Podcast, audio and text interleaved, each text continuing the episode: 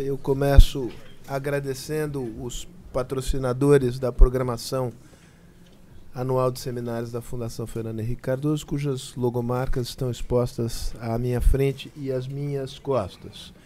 Como imagino que eh, seja do conhecimento de todos, porque nós fizemos esse aviso eh, semana passada, eh, o diretor do Bundesbank, eh, que viria ao Brasil, em virtude do surto de coronavírus, teve que cancelar a sua viagem.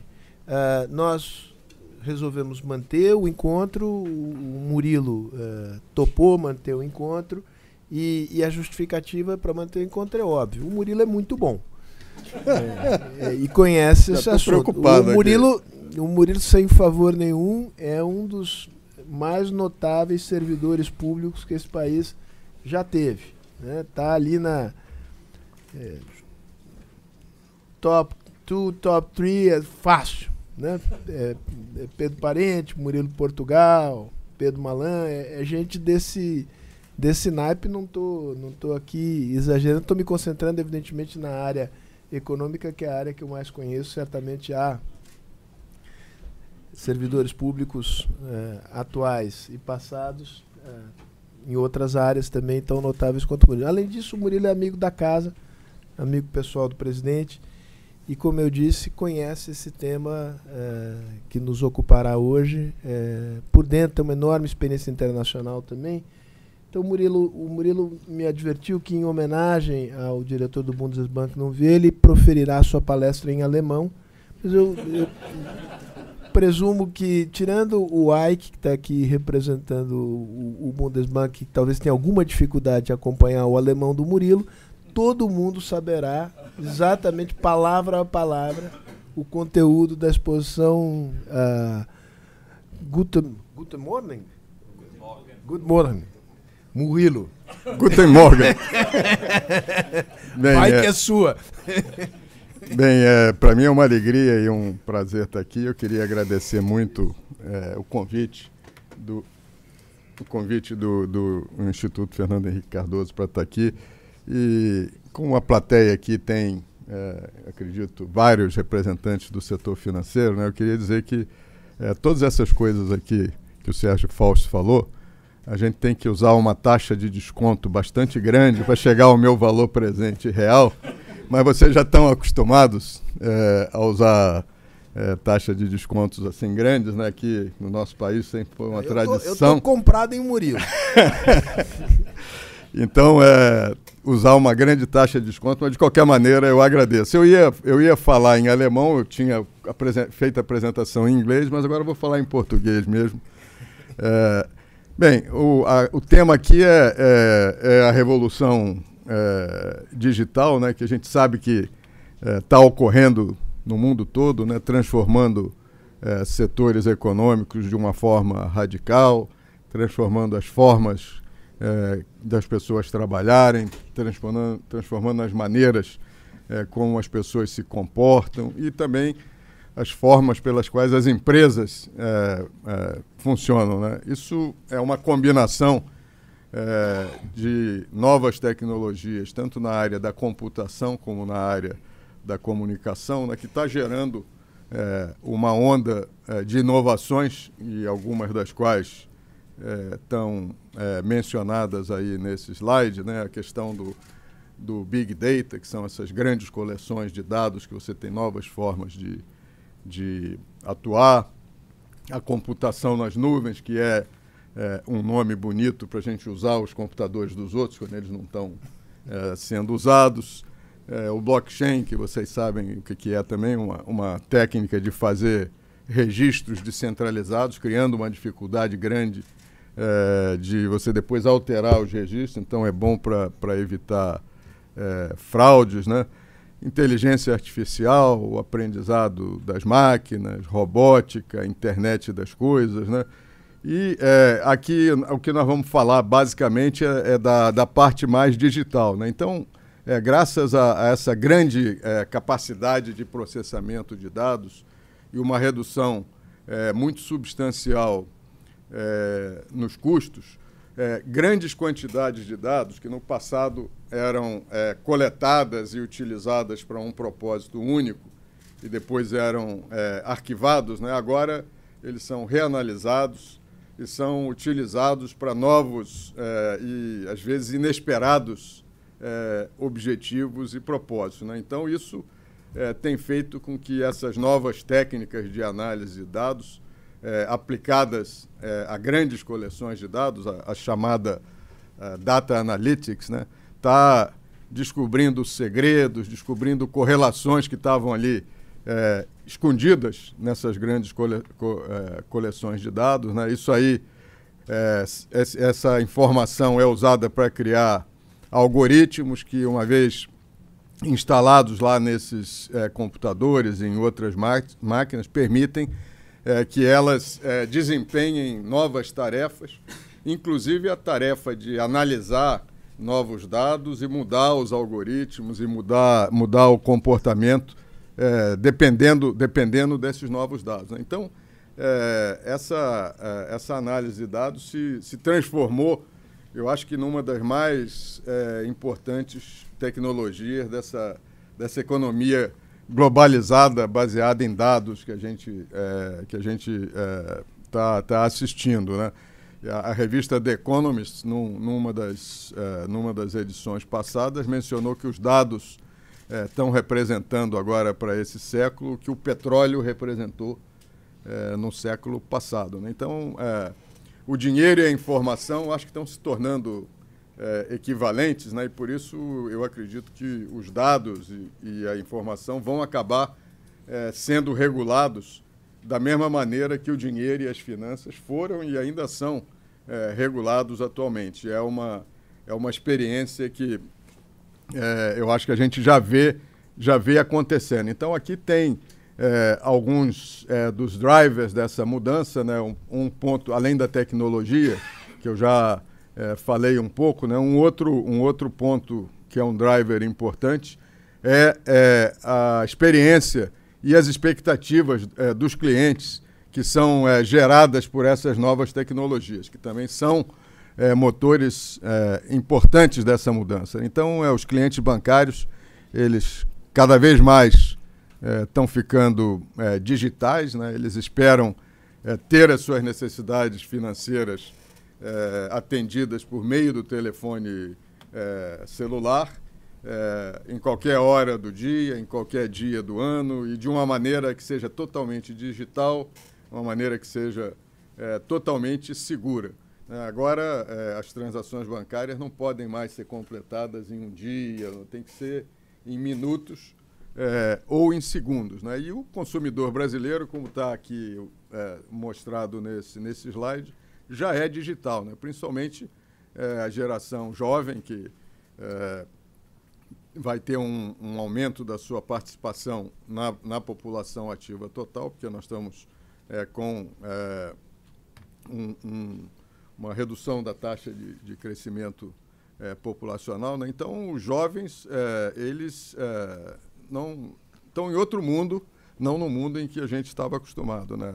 É, já há uma penetração grande da internet é, no país, 56% de acesso à internet, mais de 75% da população economicamente ativa é, tem um celular, né? então a, a, visão do, do, do, consumidor atualmente é de simplicidade, de praticidade, de velocidade e de segurança nas transações. Né? As redes sociais ajudam é, e fomentam também muito isso. Né? É, oito em cada dez adultos no Brasil são ligados é, a alguma, alguma é, rede é, social. Né? E é, os consumidores estão cada vez mais exigentes. Né? Então, segundo essa pesquisa aí que nós fizemos, né, 76% abandonam uma uma transação se ele se sente frustrado no meio, no meio, no meio da transação. Né? Então, é, é, nós estamos numa, numa transição no setor financeiro muito rápida é, para é, o banco digital. Né? Em 2018, que são esses dados aí, nós já temos os de 2019, mas estão sendo refinados, né? 40% é, das 79 bilhões de transações bancárias que ocorreram no Brasil já foram pelo telefone móvel. E 20% foram pelo internet banking. Então, 60% já é, totalmente é, digitais, né? É, e apenas é, 5% das transações é, ocorreram é, em agências bancárias, né? embora é, o setor bancário ainda tenha um legado de 20 mil agências e 47 mil postos de atendimento bancário, que são aquelas agências que ficam dentro de uma repartição pública ou de um shopping, de uma empresa, e atendem é, especificamente, especificamente é, os, as pessoas que trabalham naquele lugar. Né? A, a inovação é, não é um comportamento novo é, para os bancos aqui brasileiros. Né? O setor bancário do Brasil, ao longo do tempo, tem estado na liderança é, da inovação tecnológica aqui no Brasil e essa é uma posição que nós pretendemos manter. É, os bancos foram os primeiros, aí tem um, um pouco assim do histórico é, de alguns é, landmarks, né, alguns milestones é, disso. Né? Os bancos foram os primeiros é, a, a, criar grandes centros de processamento de dados no país é, e importar aqueles grandes computadores mainframe. Né? Quando é, as importações de hardware eram proibidas, os bancos fundaram empresas para produzir fisicamente os equipamentos aqui no Brasil. Né? Então, o Itaú fez a, a Itautec, o Banco do Brasil fez a Cobra, é, o Bradesco fez a Scopus. É, e é, nós também começamos a implantar os ATMs bastante cedo, tem uma penetração bastante grande no Brasil. Foi é, na década de 80 que os ATMs começaram a entrar aqui. Né? Hoje nós temos 170 mil ATMs instalados é, no país, que processam é, 9 bilhões é, de transações ano. E isso não é apenas saque e depósito. Existem cerca de 80 tipos de transações diferentes é, que podem é, ser feitas é, nos ATMs. E os ATMs são ainda muito importantes para as comunidades pobres nas periferias das grandes cidades, onde geralmente não tem agência e a internet às vezes não funciona bem, e também nas cidades pequenas do, do interior, onde é, não, tem, não tem internet bank. Né? Compensação eletrônica de cheques, que está aí é, mencionado, foi uma coisa também que começou nos anos 90 aqui, o uso de chips é, no, no, é, no, no, no, cartão de crédito. Né? É, quando é, o Banco Central implantou aqui é, o sistema é, brasileiro de pagamentos na, na, na década de 2000, é, o setor bancário criou uma Câmara Interbancária de Pagamentos, chama CIP, é, que é uma entidade sem fins lucrativos e que é, opera o sistema de pagamentos rápidos no Brasil, que são as TEDs, né, a transferência eletrônica de dinheiro, é, e os DOCs. E o movimento anual desse, desse, da CIP é, é de 28 trilhões é, de reais, é cerca de quatro vezes o PIB. Esse é mais ou menos a, o nível de movimentação é, financeira que existe no Brasil. Então, é, um ponto que eu queria é, fazer aqui né, e deixar claro é que inovação tecnológica está na história e está no DNA é, do setor é, bancário brasileiro. E o comprometimento dos bancos com inovação tecnológica não é uma coisa da boca para fora, é do bolso para fora. Porque os bancos gastam 19 bilhões de reais por ano é, em tecnologia da informação. Isso é 26% do lucro é, do, do setor bancário investido é, em tecnologia é, da informação. Né?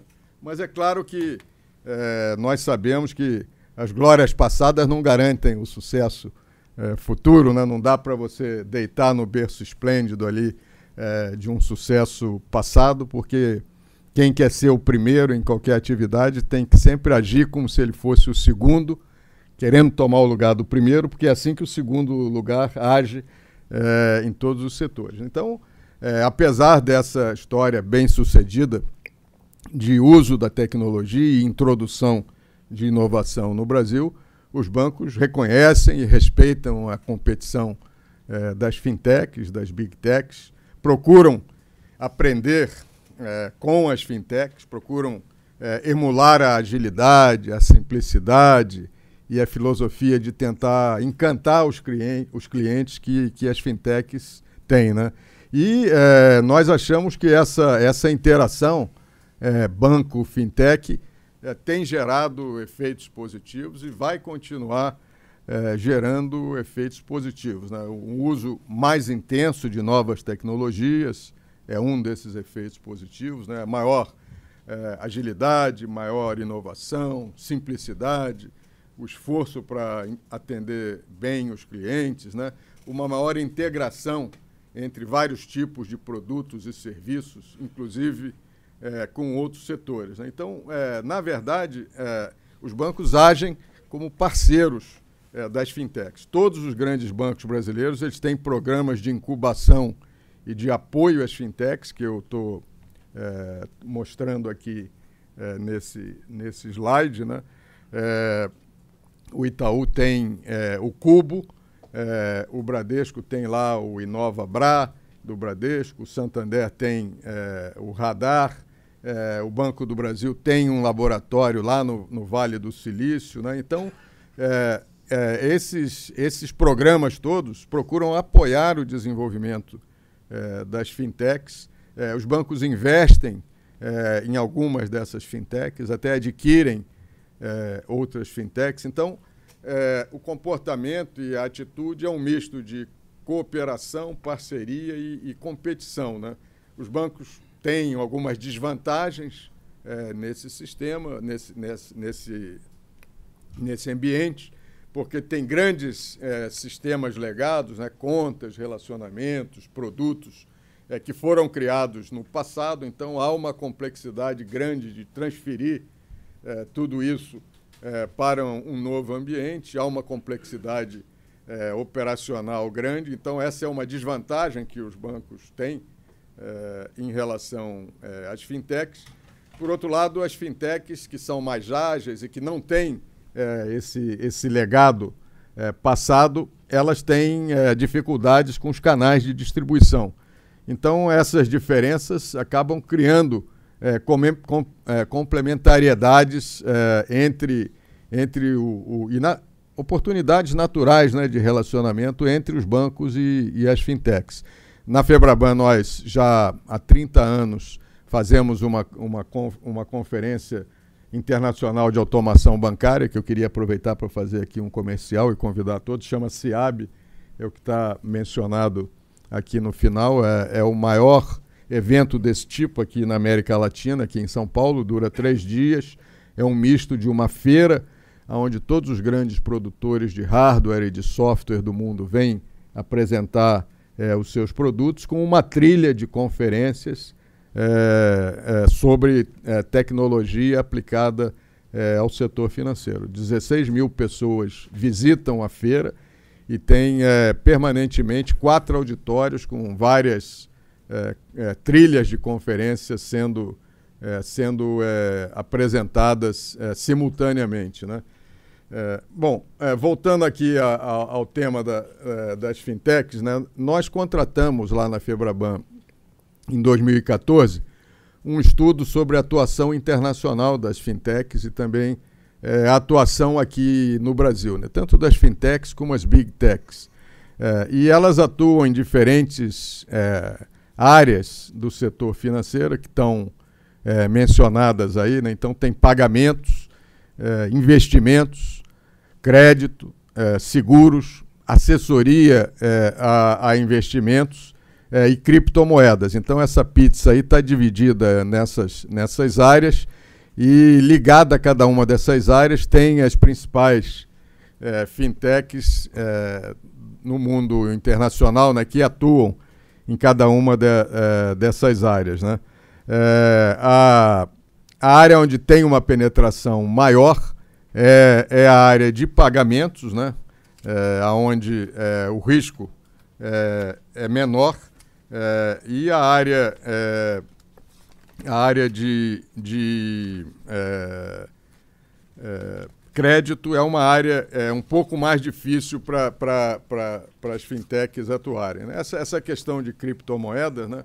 na verdade, é, elas são chamadas moedas, mas não são moedas, né? por isso que é criptomoedas, porque elas não é, cumprem nenhuma das funções clássicas da moeda, que é servir de uma unidade de conta onde as pessoas possam expressar preços ou firmar contratos, é, não cumpre a função é, de ser é, um meio de pagamento, porque é difícil fazer pagamentos, nem de ser é, uma reserva de valor, porque a, a volatilidade é, é, muito grande. Né?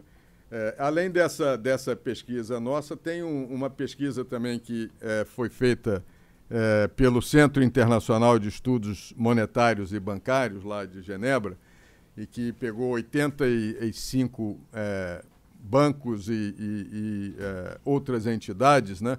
e que está mostrando aí o, o resultado aí é, nesse, nesse quadro. Eu sei que está difícil de ler, né? Eu depois vou deixar esse material aqui à disposição para todos que quiserem, mas basicamente é, o primeiro quadro lá da. O primeiro slide da, da esquerda, no, no, no alto ali, é os setores que já são afetados, você vê lá que a primeira linha é pagamento, a segunda é relacionamento com clientes, é, depois é aonde os serviços a, o, o slide de cima da parte da direita, onde é mais afetado pela competição, e o slide de baixo é o que, que é, os respondentes dessas pesquisas acham que é, vai acontecer nos próximos cinco anos.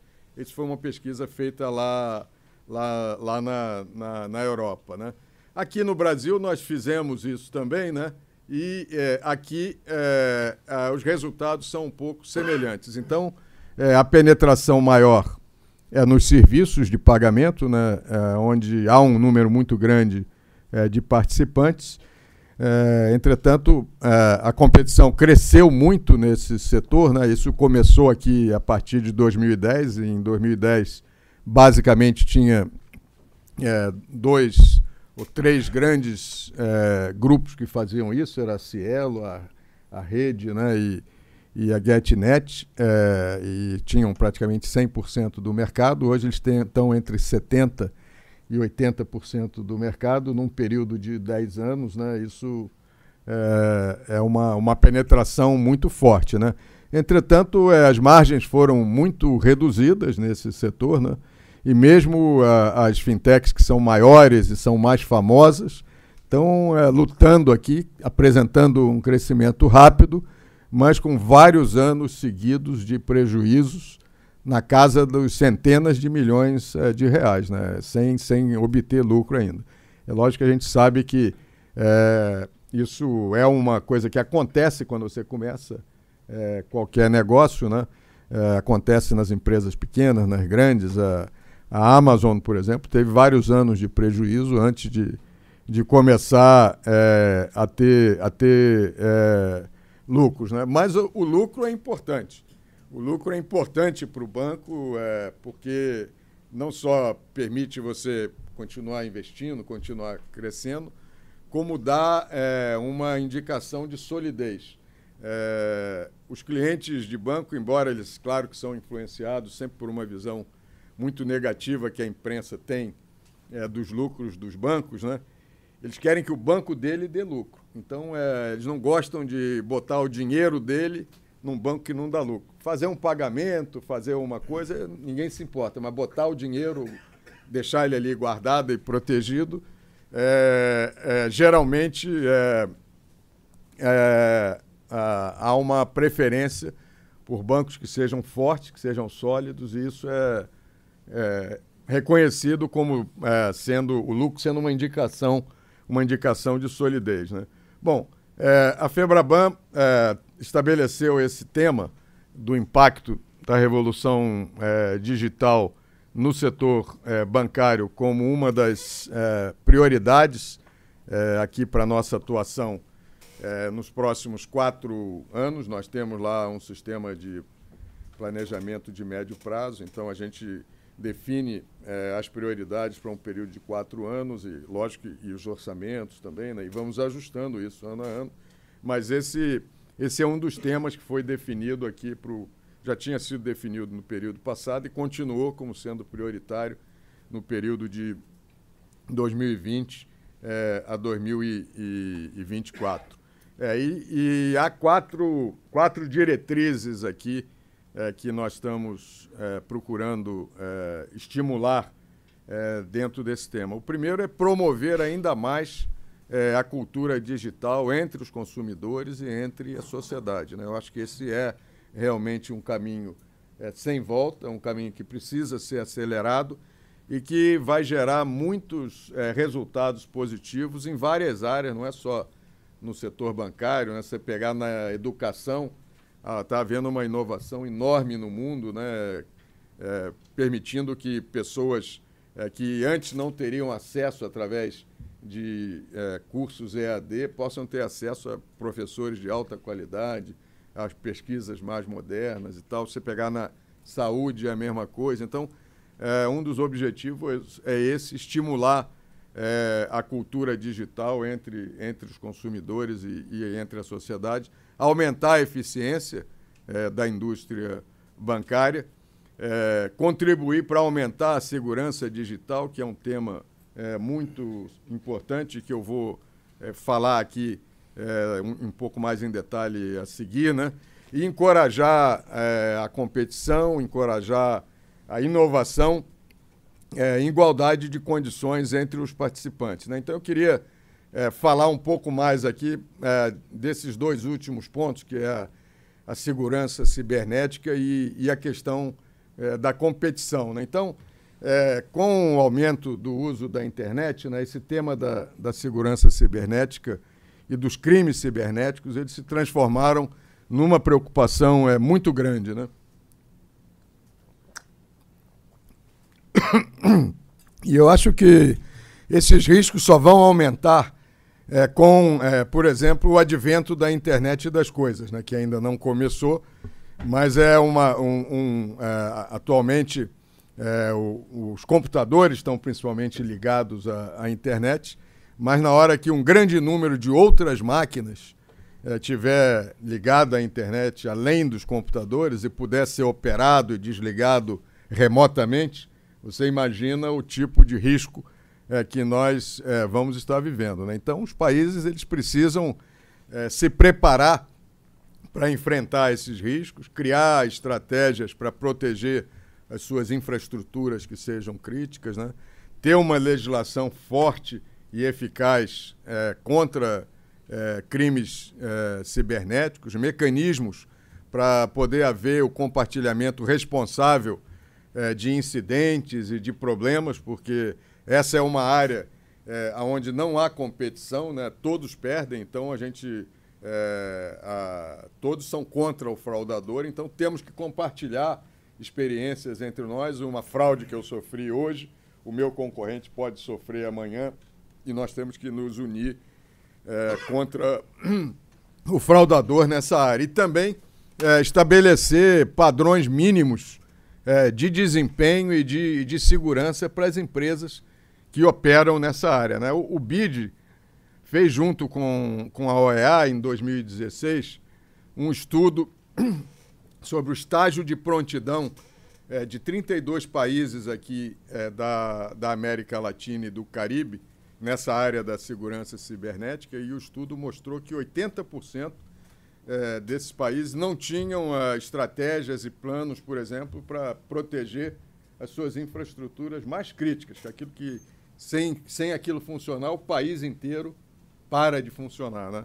É, 66% dos países, esses 32 países, não tinham centro de comando é, unificado, de comando de controle unificado para a segurança cibernética. Né? E só seis dos 32 países pesquisados, que eram o Uruguai, o Brasil, o México, a Argentina, o Chile e a Colômbia e Trinidad Tobago, tinham um estágio intermediário de prontidão, mas muito atrás de outros países, como os Estados Unidos, como Israel e tal. Né? Então, é, esse é uma preocupação é, muito grande aqui no Brasil. Né? Os bancos é, são um dos, dos setores que estão é, mais é, bem preparados é, aqui no Brasil. Né?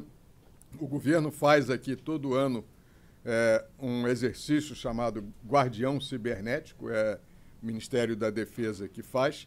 Tem cinco setores no Brasil é, que participam desse, desse exercício de Guardião Cibernético é, junto com, com o Ministério da Defesa, e um desses cinco setores é, é o, o, o setor financeiro. Né? Os outros são o setor elétrico, nuclear, telecomunicações e o próprio, o próprio sistema de defesa. Né? É, então, é, é, um tema relevante e eu digo, por isso, por, digo isso porque a gente sabe que é, a força de uma cadeia está sempre na força do seu elo mais fraco. Então não adianta uma parte da cadeia estar tá forte, outra parte da cadeia estar tá fraca, porque aí toda a cadeia é, acaba ficando fraca. Né? Então é, nós temos vários objetivos aí nesse, nesse, é, nessa atuação lá no programa de Guardião Cibernético, que é criar é, um gabinete de crise mais estruturado, aprimorar o fluxo intrasetorial é, de informações e de comunicações, aumentar a integração. E a Febraban vai se unir a esse. Desculpe, vai se unir a esse esforço. É lógico que é, o, a, o trabalho diuturno de repelir um ataque cibernético fica com, com os próprios bancos. Né? Então, o trabalho que nós vamos fazer, nós vamos criar um laboratório, foi aprovado já pela diretoria executiva da Febraban é, nesse ano, criar um laboratório de segurança cibernética com é, os objetivos de é, testar sistemas, testar infraestrutura, é, prevenir é, incidentes, né, promover a segurança do sistema, fazer simulações é, sobre possíveis ataques, né, estabelecer padrões mínimos que todos devam seguir e também criar um ambiente seguro para troca de experiência entre os bancos sobre os ataques que eles, que eles, é, que eles é, sofrem. Então, esse é um, é um ponto que é um ponto é, de preocupação é, em toda essa revolução é, digital que está acontecendo. Né? Agora, eu, eu, vou passar para um ponto positivo, que é, é da revolução digital, digital, que é aumentar a competição e aumentar a concorrência. Né?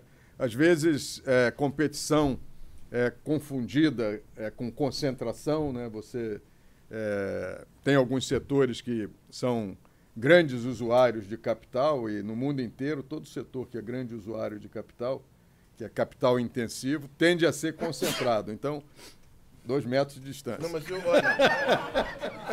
eu, Ele eu, botou o braço. O procedimento né? foi correto. Correto. Aqui no gancho do cotovelo.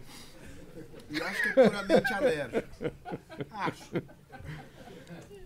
Mas então, é, é, é, é, os bancos né, associados da Febraban e a própria Febraban, nós somos 100% a favor de aumentar, embora já exista competição no setor, nós somos 100% a favor de aumentar a competição e nós vamos apoiar toda e qualquer medida que não seja discriminatória no sentido de aumentar a competição que nós sabemos que a competição é essencial para promover o crescimento mais rápido da produtividade, e a produtividade é o principal elemento é, de sucesso, seja das empresas ou seja é, dos países. Né? Agora, é, a competição, para ela ser benéfica para toda a sociedade, ela tem que derivar é, de vantagens intrínsecas da empresa, né? de é, fortalezas que a empresa tem, de qualidades, de pontos fortes da empresa, comparado é, com os outros competidores. Porque esse, esse, é o tipo de competição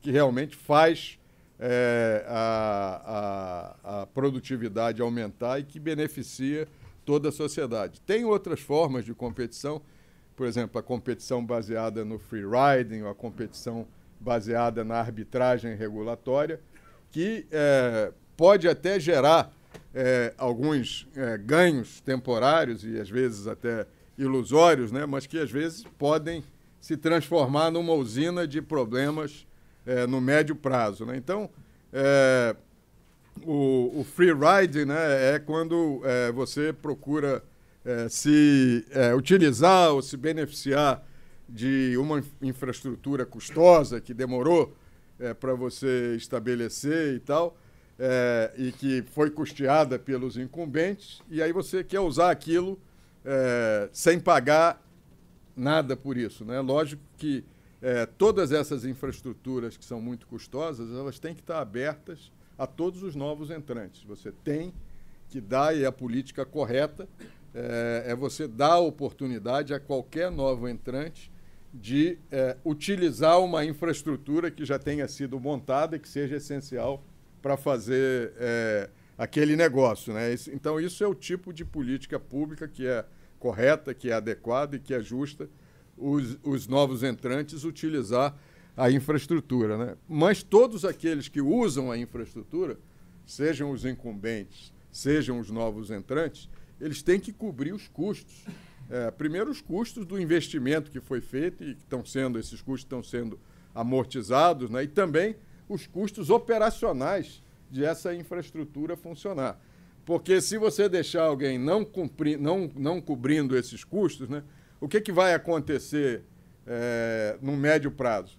Ninguém vai mais investir para manter, para expandir, para modernizar a infraestrutura existente. Ela. Não, termina. Ela vai é, se degradar e aí vai acabar é, gerando uma, uma perda para a sociedade. Então, a competição que é baseada no free riding é boa para o agente que está sendo favorecido, não é tão boa é, para a sociedade. A mesma coisa com a arbitragem regulatória, mas eu vou esperar aqui. Eu, não, não, não, eu só não, não, vou resistir à provocação. Você está falando no plano teórico. Teórico, é. É, você vê competição no Brasil, o risco de competição no Brasil por free riding ou por arbitragem regulatória? O risco sempre existe. O risco e... sempre existe. Então, nesse período de transição, é, é, é, uma coisa que você tem que ter o cuidado né, de fazer com que, é, permitir que todos os novos entrantes usem todas as infraestruturas que são necessárias, mas é, não pode ser de graça, porque aquilo custou é, um dinheiro para fazer, né? Porque seria, por exemplo, a mesma coisa. Olha, dá um exemplo concreto. Exemplo concreto. Nevrálgicos. Nós assim, temos, nós temos. É, eu estou me referindo ao Open Bank, estou me referindo a qualquer coisa. Né? Nós temos um problema de, de, de aqui no, em, em, em, São Paulo, né, de trânsito, né, o trânsito todo entupido, não sei o que e tal. Aí vamos dizer que o governo fizesse uma norma, disse, olha, todo mundo que tem carro vai ser daqui para frente obrigado a dar uma carona de graça para quem não tem carro, que mora lá perto e que quer pegar carona com ele. Pode ser que seja isso, né? É, com o tempo, o sujeito que tem o carro, ah, eu vou parar de usar carro. Talvez esse seja o objetivo, né? Ou então alguém morar na sua casa também. Então é, é, é, o sujeito não tem casa, olha, tem um quarto aqui. Então, por exemplo, tem uma rede enorme de, de agências bancárias, né? Ninguém usa mais as agências. Então, é por isso que eu vou dar esse exemplo. Seria como se, por exemplo, um sujeito disse, olha, você tem essa agência aqui, eu não tenho um canal de distribuição, eu queria pedir sua permissão de botar uma banca aqui dentro, uma mesa aqui, deixar um funcionário meu para também acessar os seus clientes e tal. Então, é, há, esse, há essa discussão, né? Há essa discussão de que, é, por exemplo, a rede de ATMs, que é, tem 170 mil ATMs que foram é, é, colocados aqui no Brasil, né? É, nós tínhamos uma média. Então, custou muito caro para fazer essa rede de ATMs e é muito caro para operar, porque o transporte de dinheiro no Brasil é muito caro. Né? É, os ATMs é, eram explodidos nós tínhamos, desses 170 mil ATMs, tinham cerca de é, 5 mil que eram explodidos todo ano é, pelos bandidos, né? Porque o que, que acontece com o crime, né? É, só tem uma solução, duas soluções para o crime. Uma é o Estado prender o bandido e manter, manter o bandido preso. A outra é o Estado não deixar o bandido ter acesso à arma. Qualquer da, outra coisa que você vai fazer não resolve o problema, é só enxugar gelo. Então, é, por exemplo, tinha muito assalto a agências bancárias. Aí o governo fez uma regra e uma norma é, é, estrita de segurança para agências bancárias. É, você, para abrir uma agência, tem que ter uma, uma autorização da, da, Polícia Federal, tem que ter pelo menos três vigilantes em cada agência. O, o setor bancário tem 66 mil vigilantes no Brasil. Só para comparar aqui com a Polícia de São Paulo, que tem 86 mil efetivos. Né? É, aí diminuiu os assaltos à agência. Tinha 2 mil assaltos à agência no ano 2000, agora, é, no ano passado, foi 117. Mas o bandido continuou solto, continuou com a arma na mão, e aí ele migrou para explodir a ATM. Nós fizemos um monte de coisa com a ATM, reduziu de 5 mil, agora está em torno de uns 400.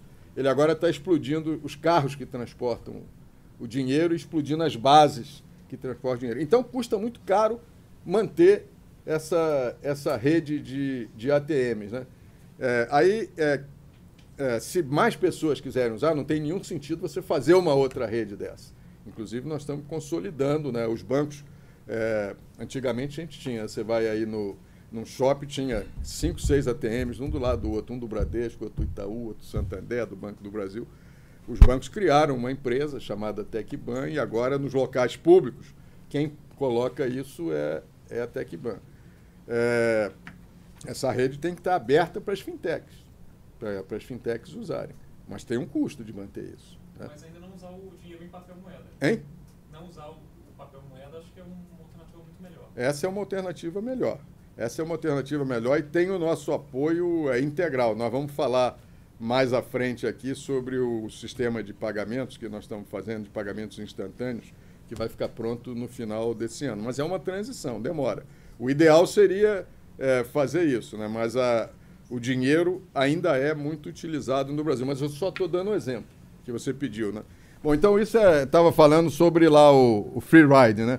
A arbitragem regulatória é um pouco mais perigosa. Né? A arbitragem regulatória é quando você tem dois grupos de empresas que operam no mesmo mercado, é, oferecem os mesmos produtos e serviços, mas um grupo é submetido é, a normas legais e regulamentares que são é, muito diferentes em pontos que são essenciais do negócio do outro grupo. Né? Então, é, se o free riding é, leva ao investimento ser degradado, a arbitragem regulatória pode, é, é, pode gerar é, eventuais crises é, bancárias. Né? É lógico que você não precisa tratar todo mundo igual. É, no próprio setor bancário, é, o Banco Central divide os bancos por categoria de risco. Então, tem cinco categorias de risco. Tem o S1, que são os cinco maiores bancos. É, e aí eles têm uma regulação muito mais estrita, muito mais exigente. Depois tem o S2, que é o grupo... Mas todos têm alguma regulação.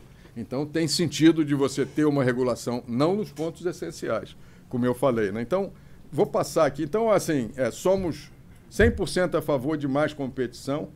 É, a competição que beneficia a sociedade é a competição que decorre é, de fortalezas intrínsecas de cada empresa. O sujeito descobriu uma maneira melhor de fazer uma determinada coisa, uma maneira mais eficiente, uma maneira menos custosa.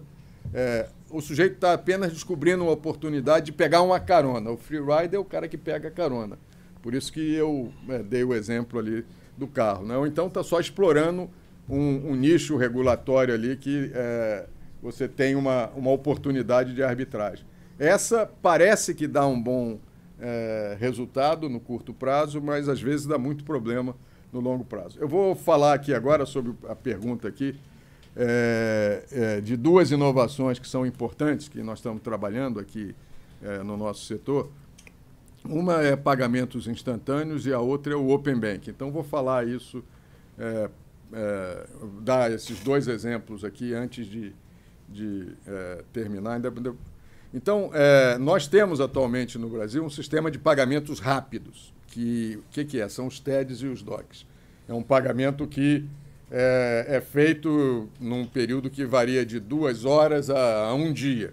É, foi esse o sistema que foi montado na década de 2000, é, que na época era um sistema muito avançado, é, mas ele tem uma série de limitações. Primeiro, só funciona de é, segunda a sexta-feira, só funciona no horário bancário e só funciona entre bancos. Né? Então, nós estamos trabalhando em conjunto com o Banco Central é, num sistema de pagamentos instantâneos, nos, no qual o, o, o, dinheiro vai ser transferido em 10 segundos. Esse é o tempo que nós estamos planejando de fazer a transação. É, vai funcionar 24 horas por dia, vai funcionar 365 dias por ano.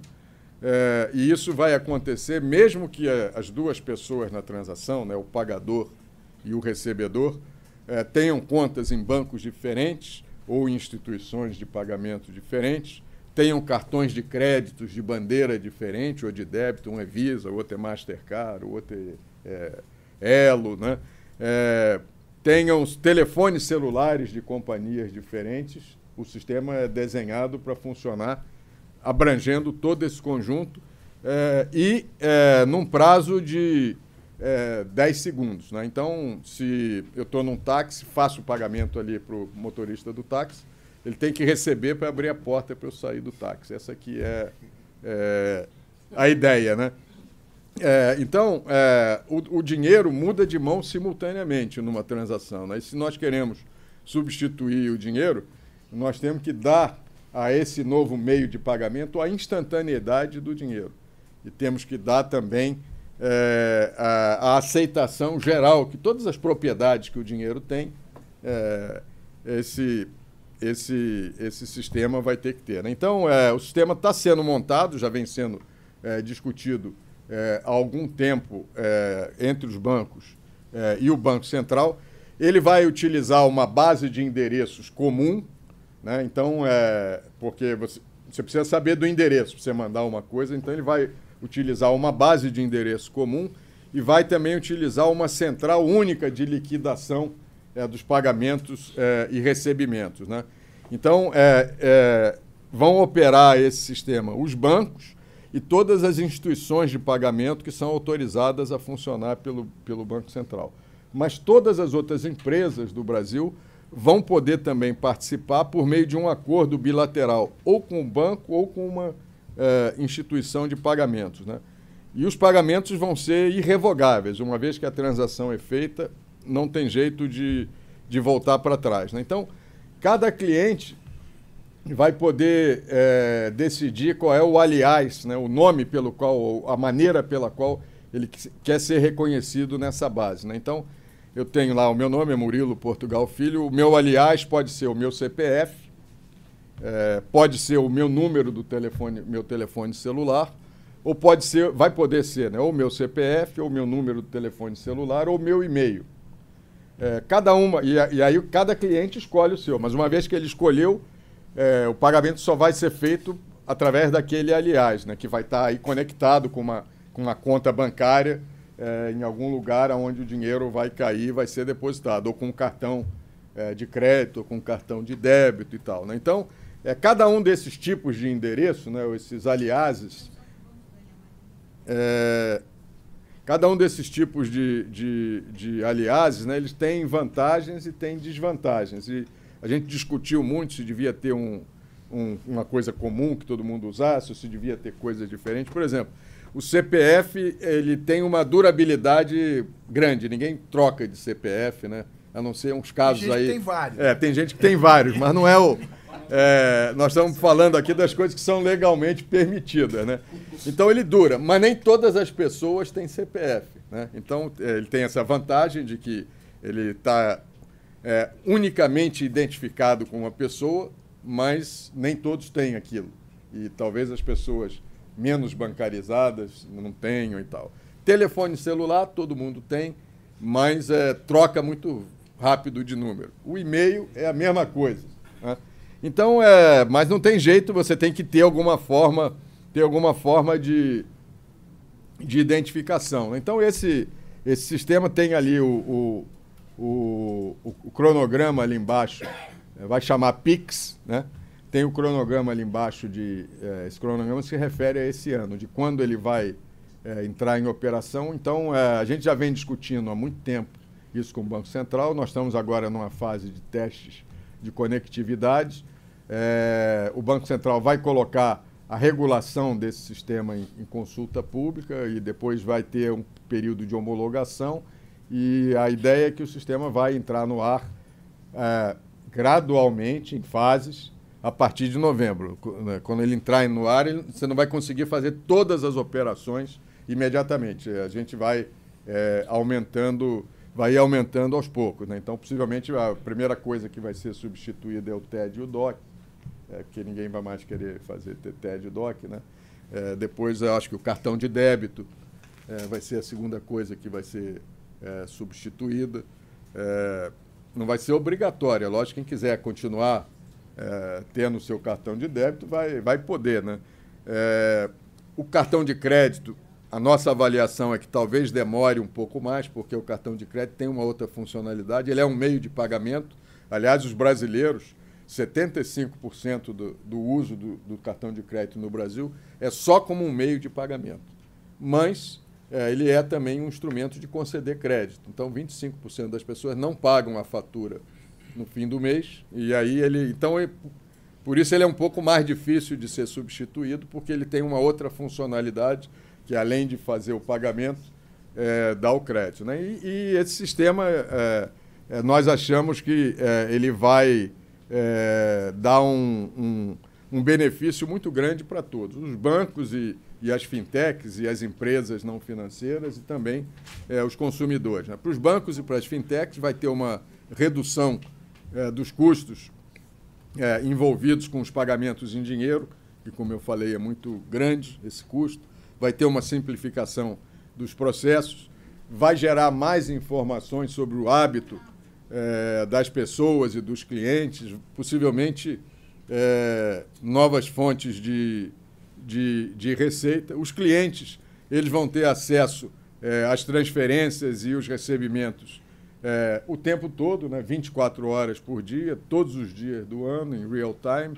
É, eles vão se beneficiar de não ter que carregar dinheiro vivo, vão poder ter mais informação, mais controle sobre as suas despesas. Né? Eu acho que vai permitir também uma maior inclusão financeira de pessoas que atualmente ou, ou, ainda não participam do sistema financeiro ou participam de uma maneira limitada, é, poder é, participar mais, né? E as empresas não financeiras vão ter acesso instantâneo ao produto é, das vendas. Né? Então esse acho que vai ser uma, uma em cinco minutos. Eu vou tentar correr aqui. É, a outra coisa que eu não vou conseguir, mas eu vou tentar correr aqui. A outra coisa aqui é, é, é o sistema de Open Bank. Né? Então, É, os boletos, nós já fizemos uma mudança grande, né, que foi a nova plataforma de cobrança, né, mas você vai poder ser substituído também. Né? A, a, nova plataforma de cobrança que foi feita foi centralizar os boletos num lugar só, foi para evitar fraudes. Esse foi o objetivo principal, é, porque é, aquele aquela o código de barras, né? Era fraudado. É, então você lia ali o boleto, tava que você estava pagando uma pessoa, no código de barras estava escrito um outro. Então a pessoa pagava achando que estava pagando para um e o dinheiro caía na conta de outro. Né? Então o que, que a gente fez? Todos os boletos têm que ser registrados e, essa, esse código de barras está num registro central. Quando o cara vai com o boleto no caixa, ele passa ali o caixa comunica com, com o registro centralizado, vê se aquele boleto é verdadeiro e se o endereço está certo ou não. Mas vai poder ser substituído também. Né? Bom, a outra inovação que eu é, queria mencionar é a questão do sistema de banco aberto, o Open Bank. Né? Qual é a ideia aqui?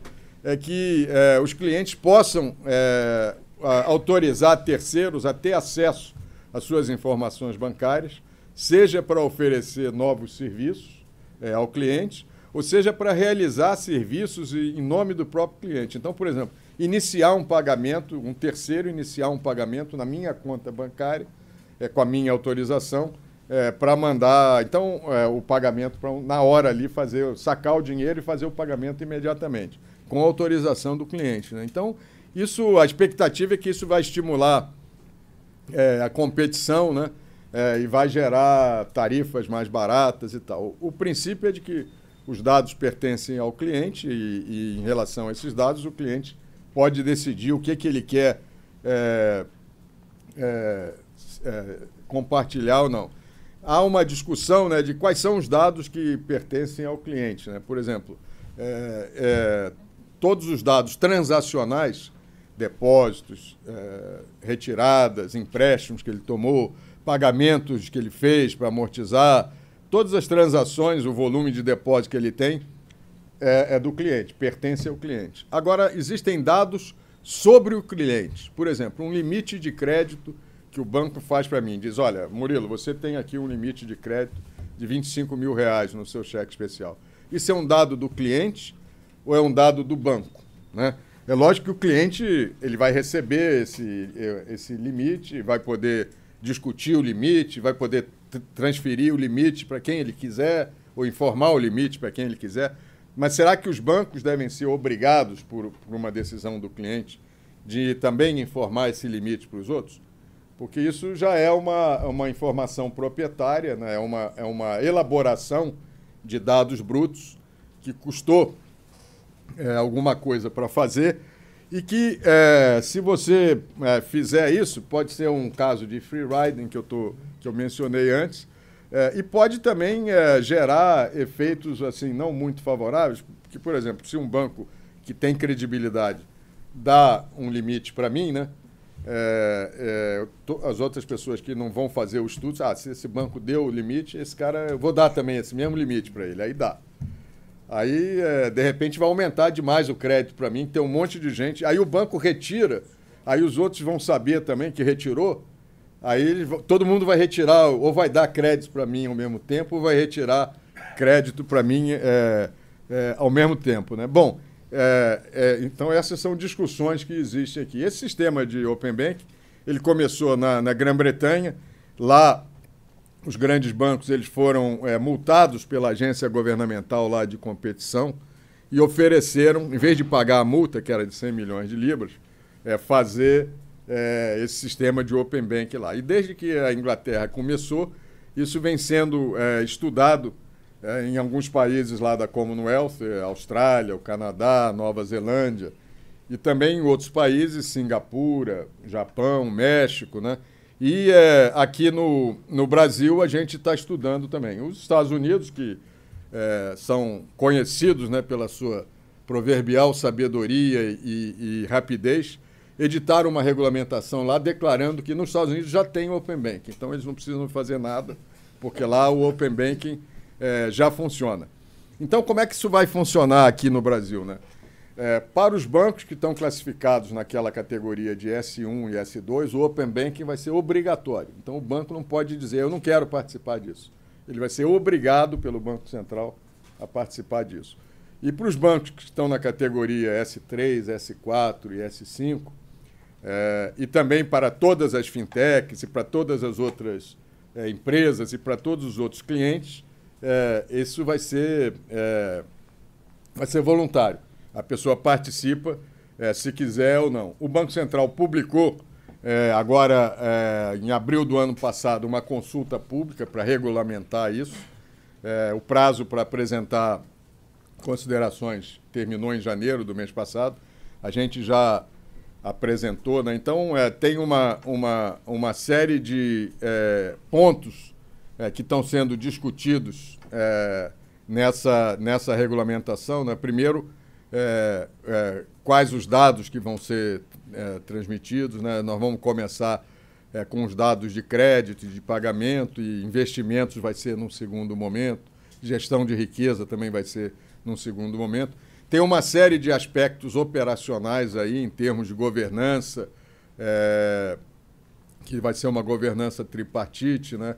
É, participar, divisão dos custos entre os participantes obrigatórios e os participantes que não são é, obrigatórios. Né? Então tem uma série de temas. O cronograma, é, nós achamos que é praticamente muito difícil. O Banco Central quer que isso esteja pronto no fim do ano que vem.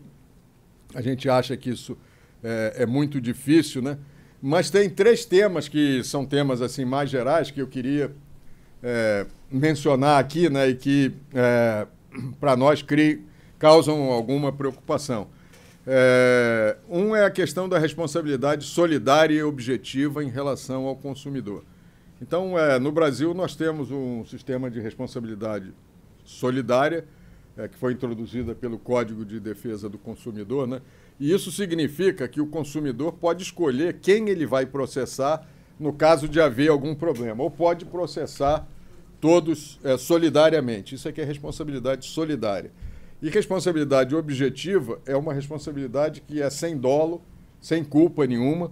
É, e, é, em alguns casos, os juízes dão essa responsabilidade até sem nexo causal entre a ação é, que a parte teve e o resultado que foi, é, foi é, produzido. Né? Então, é, há uma preocupação muito grande dos bancos né, deles serem envolvidos numa litigância judicial por erros ou fraudes ou vazamentos de dados que venham a ser cometidos por terceiros, aos quais eles foram obrigados pela regulamentação a passar o dado e a pedido explícito do cliente. Né? Então, é, essa é uma, uma preocupação, porque a gente sabe que tem muitas religiões no mundo que têm aquela opção preferencial pelos pobres mas os advogados eles têm uma opção preferencial pelos ricos. Então, quando tem uma parte que é suposta rico numa transação, eles preferem processar aquela parte, apesar de é, ele não ter é, muita, muita relação. O outro ponto que a gente tem é, preocupação é com uma questão da, da reciprocidade. Né? Então, é, é, os bancos, claro que. É, e, e, a questão dos custos também. Né? Então, os bancos gostariam de, assim como há o Open Banking, que houvesse o Open Social Media, que houvesse o Open, é, Open tudo, talvez. Né? Então, que os outros setores fossem obrigados também a compartilhar com os bancos as informações que, que eles têm e que seriam muito importantes para melhorar a competição, melhorar os serviços e que os outros setores têm e que é, é, os bancos não têm. Né? E a terceira grande questão ali é a questão da precificação e dos custos, né? Porque é, é lógico, né, e é amplamente aceito por todo mundo e pelos bancos, que os dados pertencem aos clientes. Então, é, você não pode cobrar o valor econômico de um dado que não é seu, pertence, pertence ao cliente. É, mas o que acontece é que é, existem custos é, na manutenção segura do dado e existem custos na transmissão segura do dado. Né? E esse dado, é, é, esses custos têm que ser pagos por alguém. Né? Então, é, é um exemplo né, que às vezes eu, eu dei lá no Congresso né, para explicar. Não, mas o dado é do cliente, como é que ele vai pagar? Alguém vai pagar sobre isso? Não é o cliente que vai pagar, vai pagar quem está recebendo esse dado. Né? Então, eu dei o exemplo do cofre que a minha avó tinha no banco para guardar as joias dela. As joias eram dela. É, e nunca ninguém disputou isso. Mas ela também nunca disputou que o, o, cofre era um serviço que o banco fornecia a ela, que ela tinha que pagar pelo cofre. Se ela pedisse para o banco, olha, transfere as minhas joias dessa cidade para tal, em segurança, porque eu mudei para lá, ela tinha que pagar isso também. Então, essa que é, é a discussão que existe. Né? Além disso, se vai haver um volume de é, consultas gratuitas, que o cliente certamente vai poder fazer sempre, né? mas os, os terceiros interessados, vai haver um, um conjunto de é, é, é, consultas gratuitas.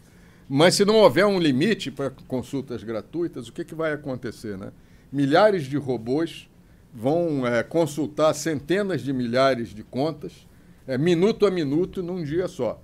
É, e isso vai possivelmente bloquear o sistema de conta corrente que os bancos funcionam. Né? O exemplo a gente já está tendo na Inglaterra. A Inglaterra é o único país onde já funciona o Open Banking. Lá, apesar de ser um país é, super bancarizado, tem 66 milhões de habitantes, até agora só 400 mil pessoas aderiram é, ao Open Banking na Inglaterra. E essas 400 mil pessoas geraram, é, no mês retrasado, 280 milhões de consultas a respeito dos dados dela, porque é tudo de graça lá. Curiosidade, então, né? É. Então é, esse é um, é um ponto, é um ponto é, muito, muito importante. Né? Eu, eu, passei, eu ia deixar aqui. É, mas eu. Porque foi estabelecido assim. Hein? Mas lá não tem o mesmo Não, tem o custo. Os bancos estão pagando. Eles levaram uma multa. Eles levaram uma multa. É. Não, nem só o cliente não vai pagar nunca. Nem aqui o cliente vai pagar. Mas o cara que consulta, esse é o que deveria pagar, né?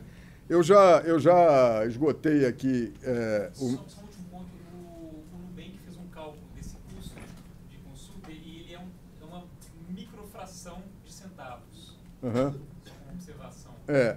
Multiplicado, evidentemente, por 280 milhões num mês, é, representa. Eu estou querendo ir para frente aqui, mas estou indo para trás. Representa alguma coisa. Mas ah, nós gostaríamos de ver esse, esse não sei, agora não sei como é que eu faço aqui para voltar para lá. Mas eu tinha ainda um, um, uns dois slides que eu queria apresentar, mas eu fico aqui a seu critério. Aqui é a pergunta. as fintechs espaço para as pessoas perguntarem. Vamos passar. Também. As fintechs vão substituir os bancos ou não? Então esse era o último era o último ponto que eu, que eu ia mencionar, mas eu vou Por parar favor, aqui. não, não, então. essa- esse ponto é bastante provocativo. né? Vai, Devo ir? Então tem dois slides, Mário. Então, é, esse sistema aqui, esse sistema aqui bancário, né? Ele surgiu e vem evoluindo para tentar é, resolver problemas práticos que impedem que os fundos fluam é, com certa facilidade dos emprestadores para os tomadores. Então tem uma série de problemas é, e tem algumas soluções é, que foram criadas para resolver esses problemas. Então quais são os problemas? Assimetria de informação, é, custos de contratação e custos de monitoramento é, muito grandes, né? É, o a duration mismatch, né? quer dizer, você toma emprestado curto e empresta longo, e isso envolve os riscos. A alavancagem, que é um outro problema, né? porque os bancos eles emprestam o dinheiro dos outros, né? não é o dinheiro deles que eles emprestam. O banco empresta aqui, de 10 a 20 vezes o seu próprio capital. Então ele está emprestando o dinheiro dos outros, além e garantindo esses empréstimos com o capital que ele tem. Mas o capital só garante 10% dos empréstimos. Aqui no Brasil é, é mais ou menos isso. Né? Então, é, é, pode haver crises bancárias, né, por causa de assimetria de informação. Né? Tem é, os problemas clássicos lá da seleção adversa, que é você recusar uma pessoa que você não deveria ter recusado, ou aceitar uma pessoa que você não deveria ter aceito. É, tem os problemas de risco moral, que é a pessoa mudar o seu comportamento usual depois que ela assina é, um contrato, né, os riscos da alavancagem. Então, isso tudo é, levou a, a, crises bancárias frequentes. Aí, é, para resolver o problema da, dessas crises bancárias, foi criado é, o Banco Central, que é uma instituição que empresta a qualquer banco que seja solvente, mas seja ilíquido, a uma taxa é, punitiva. Né? Então, isso é, diminuiu um pouco as, as crises bancárias. Mas aí surgiu um outro problema, que é o risco moral dos próprios banqueiros. Então, alguns banqueiros abusavam muito é, disso, né? Pessoal, já que tem alguém que está me garantindo aqui, eu vou tocar pau na máquina, se der algum problema, eu vou lá e, e peço dinheiro ao, ao, Banco Central. Então, para evitar é, o risco moral é, dos banqueiros, aí foi criado todo um sistema é, de regulação prudencial que o Banco Central faz para os bancos, né, que controla, tem de supervisão bancária. Todos os grandes bancos têm funcionários permanentes do Banco Central dentro do banco e poderes muito extensos de acabar com o banco, né, de resolver o banco, que chama. Né? Aqui no Brasil, por exemplo, é, o, o patrimônio pessoal do controlador do banco e dos diretores executivos vai para cima da mesa se der um problema. É lógico que se ele tiver alguma coisa escondida na Suíça, em algum outro lugar, que ninguém sabe, quando for descoberto, vai. Mas é, a, essa é a regra que existe no Brasil e não tem é, em nenhum outro lugar. Então, é, os bancos é, surgiram por causa para resolver esse tipo de problema. Né? É, já vem evoluindo há muito tempo. Né? o shadow banking não é uma ameaça nova para os bancos. Né? Nos anos 70, por exemplo, lá nos Estados Unidos, surgiram os fundos mútuos, surgiram as sociedades de empréstimo é, e poupança, né? É, mas é, e, na época achava que ah, eles vão substituir os bancos. Acabou dando, dando uma crise lá nos anos 80, os bancos continuam lá. Né? É, no ano 2000, é, na década de 2000, grandes empresas industriais e, e empresas comerciais tentaram é, obter licenças bancárias, fazer atividade bancária, os bancos continuam. É, agora são as big techs e são é, as fintechs, né? Então, é, eu acho que a resposta, a, tem lá a pergunta, né? Será que as fintechs e as big techs vão substituir os bancos? Eu acho que a resposta a isso aí é, depende da tecnologia, né? Então, é, será que a tecnologia é, vai conseguir resolver todos esses problemas que eu mencionei aqui, de assimetria de informação, de altos custos de contratação, de custos de monitoramento da, da, da situação financeira do cliente, se está piorando, se está melhorando, monitoramento é, dos projetos que tomam empréstimo, que estão em execução, para saber se eles vão bem é, ou vão mal, né? Os riscos que são inerentes a essa transformação dos prazos, né, de você tomar emprestado curto e emprestar longo, né? Então, se todo mundo for pedir o dinheiro ao mesmo tempo, a gente sabe que o dinheiro não tem, né? É, os riscos da alavancagem, de você vai emprestar várias vezes o seu capital. Então, se a resposta for sim a essa pergunta, né? Se é, é, aí nós vamos poder possivelmente não precisar mais de emprestador de última instância e de banco central. É, nós não, talvez não vamos precisar mais de uma regulação prudencial detalhada como nós temos é, agora, né? não vamos precisar ter esses amplos poderes de supervisão que os agentes públicos têm.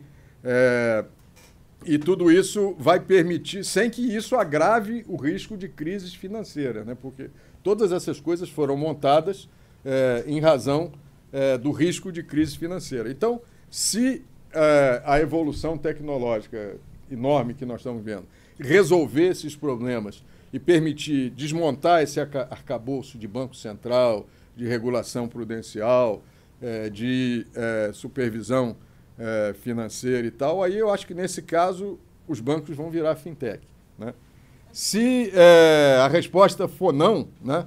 É, se as fintechs não conseguirem tornar a alavancagem mais segura do que os bancos tornam, se elas não conseguirem tornar mais segura a transformação de maturidade curta é, em longo, né, e os prazos, né, aí possivelmente a regulação não vai poder é, ser é, eliminada, a supervisão também não vai poder ser eliminada, né? E aí as fintechs que crescerem acima de um determinado patamar e começarem a oferecer um risco sistêmico, elas vão ter que virar banco, né? A gente sabe que é, o mundo não é assim tão maniqueísta com sims e nãos tão claros, né? Então talvez a evolução mais provável seja é, alguma coisa que a gente é, já está vendo aqui, né, que é uma situação intermediária. Alguns desses problemas são resolvidos é, e outros não.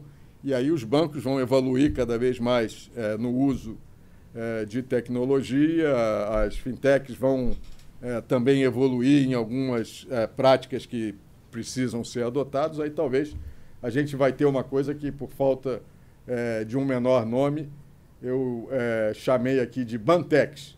Né? Então, é, eu queria deixar aqui, terminar aqui minha apresentação com uma, uma pergunta. Né? Eu vou usar aqui o, uma frase de um grande é, escritor americano, Mark Twain, que em 1867 ele estava visitando Londres e um jornal publicou uma notícia que ele tinha morrido. E aí ele fez o comentário dizendo: Eu acho que uh, I think the news about my death are greatly exaggerated. Então, é, será que as notícias a respeito da morte é, dos bancos também estão altamente exageradas? Deixo essa pergunta aqui para a gente discutir. Terreno, tenho certeza que estimulou aqui o apetite das perguntas aqui. Então eu vou recolher algumas perguntas aqui. Vamos, vamos Uh, aqui tem três perguntas aqui. Eu, começa lá na ponta e vem vindo aqui. Ó. Peço que as pessoas se identifiquem e façam perguntas concisas para a gente ter tempo. Oi, eu sou Virginia Arsa, sou representante do Banco Chile no BCI aqui no Brasil. Eu tenho uma pergunta eh, em relação ao Open Banking. Tem contemplada a possibilidade dos bancos estrangeiros que operam desde branches no exterior com, com pessoas eh, jurídicas aqui no Brasil de las, eh, as entidades no exterior informar sobre porque acho que si, si existese esa posibilidade sería voluntario tamén por non ser un banco establecido no Brasil mas esas, esos bancos no exterior poderían informar sobre as, as líneas de crédito as transaccións que están facendo con, con entidades aquí no Brasil É, isso... Murilo, vamos só tá. pegar mais uh, perguntas aqui e a gente volta aqui. Ali, é, ali Giovana, olha. É, bom dia a todos, obrigado pela oportunidade. É Luiz Afran, eu sou perito, tá? É, a minha pergunta ela está focada em LGPD, tá? É, poderia explorar um pouco a maturidade da cadeia de custódia das informações transacionais na jornada da LGPD? Murilo, você entendeu? Eu não entendi nada, mas você deve ter entendido. Sim. Obrigado. Orteio, aqui na frente. Obrigado, Fausto.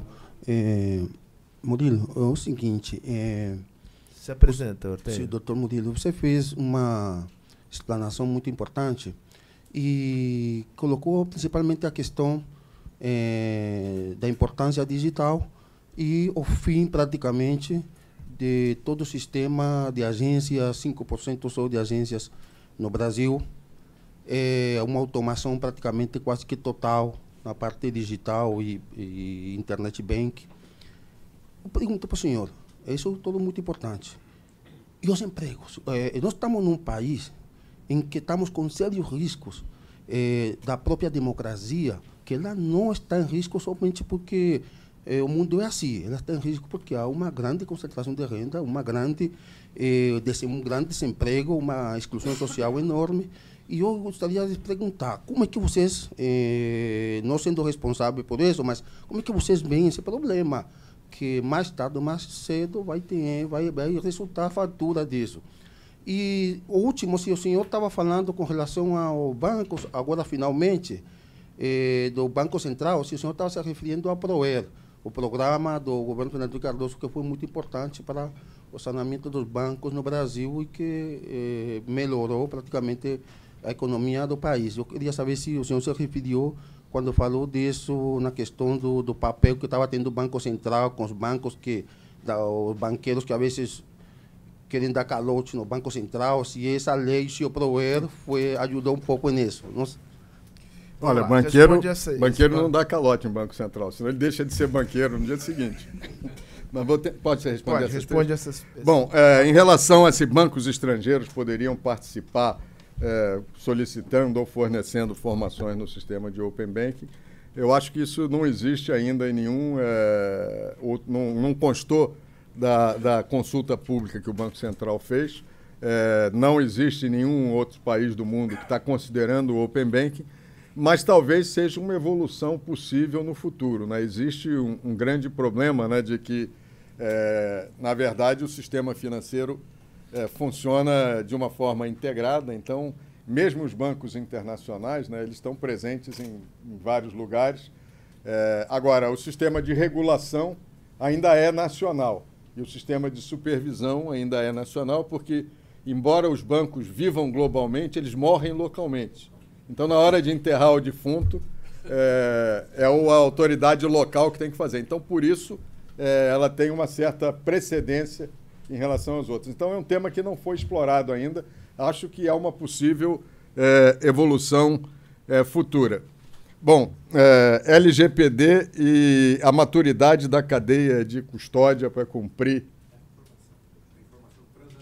da informação transacional para cumprir essa, essa, essa coisa. É, é um tema é, bastante difícil. Né? A LGPD foi um passo importante, é, mas um passo muito largo que o Brasil deu num período de tempo muito curto, tentando copiar o modelo europeu.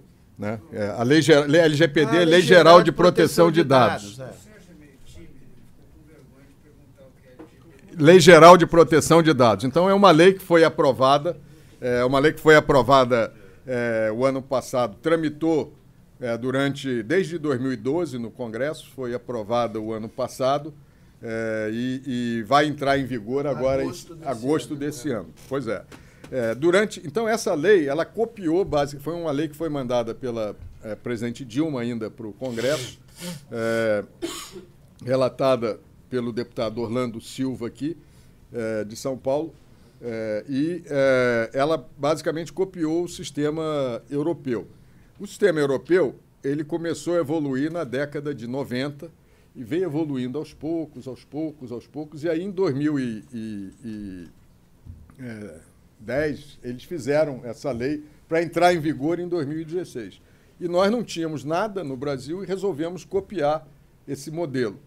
Não sei se foi eh, a decisão mais inteligente. O outro grande modelo que tem é o modelo eh, americano, onde existe menos eh, esse tipo de controle e que permitiu que todas essas empresas, eh, que a Amazon, a Google, o Facebook e tal, que surgiram do nada e agora são as empresas que têm maior valor de mercado no mundo, né? muito na frente dos bancos e tal. Não sei se essas, elas, nenhuma dessas empresas surgiu na Europa, todas surgiram nos Estados Unidos. Eu não sei se a lei foi uma reação a essas empresas, se essa lei tivesse existido nos Estados Unidos, se essas empresas é, teriam surgido lá. Então, eu tenho dúvida se a gente copiar o modelo é, é, americano, o europeu foi o melhor. Mas foi feito, a lei está em vigor. nós, o setor bancário vai estar preparado para cumprir a lei. Os custos são gigantescos. Eu quero só dar um exemplo aqui. A Febraban é uma entidade sem fins é, lucrativos. Nós temos é, 147 funcionários só na Febraban.